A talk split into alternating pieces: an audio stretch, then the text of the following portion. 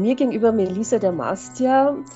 Ihr Weg zur Kirchenmusikerin hat in Klagenfurt begonnen, dann studienmäßig sind Sie nach Wien gekommen und heute sind Sie Domkapellmeisterin in Graz. Auf diesem Weg, was hat Sie eigentlich am meisten unterstützt, gefördert und geprägt?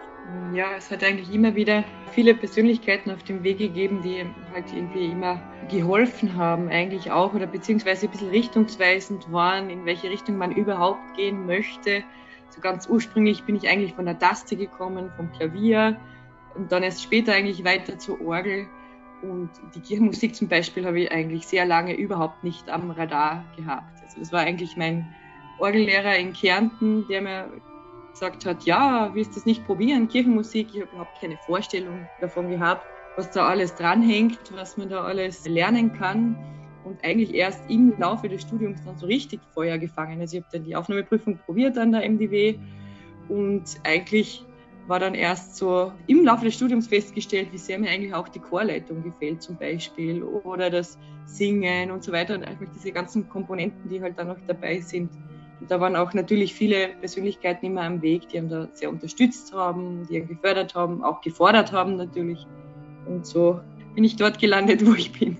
Sie waren dann Assistentin äh, der Dommusik in Klagenfurt. Inwieweit war das auch schon eine Wechselwirkung des Studiums in Wien am Institut für Orgel, Orgelforschung und Kirchenmusik und Ihre Tätigkeit in Klagenfurt? Also ich habe eben gleich nach dem Kirchenmusikabschluss eigentlich das Glück gehabt, gleich in einen Kirchenmusikposten zu finden, was zu der Zeit gar nicht so einfach war, weil doch gar nicht so viel ausgeschrieben war.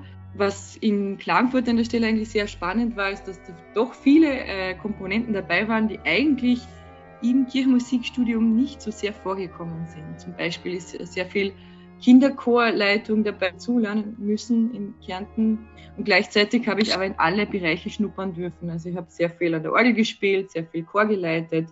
Und es war eigentlich, also die die volle Bandbreite dabei und ich habe eigentlich überall so meine Erfahrungen sammeln können, was überhaupt für meinen Beginn einfach total eine super Möglichkeit war für mich, alles kennenzulernen einmal. Was waren die größten Herausforderungen im Rahmen des Studiums? Also in meinem Fall eher die Vereinbarkeit auch noch mit anderen Studienrichtungen, weil ich ja gleichzeitig noch Pädagogik studiert habe und Orgelkonzertfach, dass man das alles unter einen Hut bringt, weil es mir doch auch wichtig war, eine pädagogische Ausbildung mitzumachen.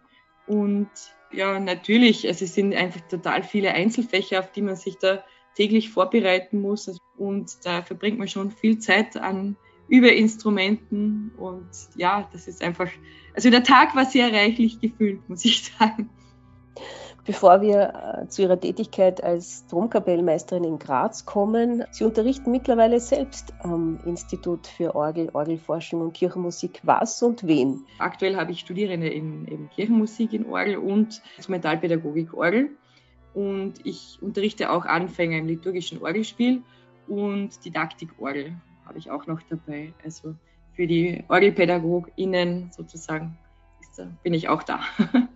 Haben Sie da einen speziellen Fokus? Was ist Ihnen besonders wichtig im Unterricht? Ja, eigentlich, dass man auch die volle Bandbreite auch an Orgelliteratur kennenlernt. Also das finde ich immer besonders wichtig. Gleichzeitig auch, weil doch einige KirchenmusikerInnen bei mir sind. Auch die Anwendbarkeit in der Praxis ist natürlich sehr wichtig, dass man auch einen Blick darauf hat, was eigentlich sonst so im Kirchenmusikstudium alles zu tun ist und auch in der Praxis dann später. Also irgendwie auch die Verbindung auch ein bisschen zu der Praxis zu schaffen, finde ich auch sehr wichtig. Gibt es da ein Gefälle zwischen Studium und Praxis? Unterschiedlich, ja. Natürlich, wenn man jetzt auf der Universität ist und dort Chorleitung unterrichtet bekommt und dann wunderbare SängerInnen im Chor sitzen hat, ist das eine andere Situation als dann in der Praxis, wo man vielleicht mit irgendeinem kleineren Kirchenchor mal beginnt und so. Da braucht man schon andere Mittel und Wege, wie man die Leute motiviert und so weiter. Und da ist schon ein, natürlich ein gewisses Gefälle da, weil die Arbeit mit Profi-SängerInnen natürlich eine andere ist als mit einem kompletten Laienchor. Also da gibt es immer wieder natürlich Dinge, die einen am Anfang eigentlich ein bisschen überraschen, wo man hineinwachsen muss nach dem Studium. Aber Sie scheinen sehr erfolgreich zu sein, haben tolle Jugend- und Kinderarbeit geleistet. In Klagenfurt leiten den Kärntner Madrigalchor, der ein Jubiläum auch feiert heuer. Und Sie sind seit 1. Jänner Domkapellmeisterin, immer noch was Besonderes, in Graz. Was sind Ihre ersten Erfahrungen mit dieser Stelle? Ja, also ich finde, also erstens einmal bin ich begeistert von der Stadt Graz. Ich habe die eigentlich nicht so am Schirm gehabt. Ich bin immer nur durch die Steiermark durchgefahren. Für mich waren so die Hauptpunkte immer Wien und Klagenfurt. Und es ist einfach eine tolle Arbeit, weil die Begeisterung einfach da ist in allen Chören. Also angefangen von den ganz kleinen bis zu den ganz großen, sagen wir es so. Die ist einfach überall gegeben und die Offenheit einfach auch zum Beispiel für Uraufführungen oder auch eine komplette äh, stilistische Bandbreite. Also da ist auch, das sind auch die SängerInnen vom Vorgänger Josef Döller schon sehr viel gewohnt gewesen, was die Bandbreite betrifft. Und das ist einfach ein, ein guter Boden, um auch da aufzubauen und weiterzuarbeiten. Und das macht gerade einfach sehr viel Spaß. Was bedeutet Ihnen die Musiker Sacra? Das ist immer eine schwierige Frage. Das ist so umfassend.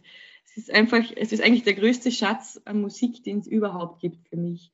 Also immer wieder, ich mache ja doch auch mit, mit dem Madrigalchor zwischenzeitlich auch weltliche Musik, aber man findet auch mit einem weltlichen Chor immer wieder ganz stark zur Musica Sacra zurück, weil dort einfach die intensivste Musik zu finden ist, die aussagekräftigste Musik. Und das ist das, was man dann auch immer den Chören so gut vermitteln kann. Und das spüren auch alle so stark. Und da kann man dann immer gemeinsam so toll arbeiten an der Musik. Und auch, es ist so eine große Bandbreite da. Es ist einfach Musik, die schon seit Jahrhunderten besteht und wo einfach auch eine stilistische Vielfalt gegeben ist und das ist einfach schön, dass man, wenn man in diesem Bereich aufgehoben ist und dort einfach arbeiten kann.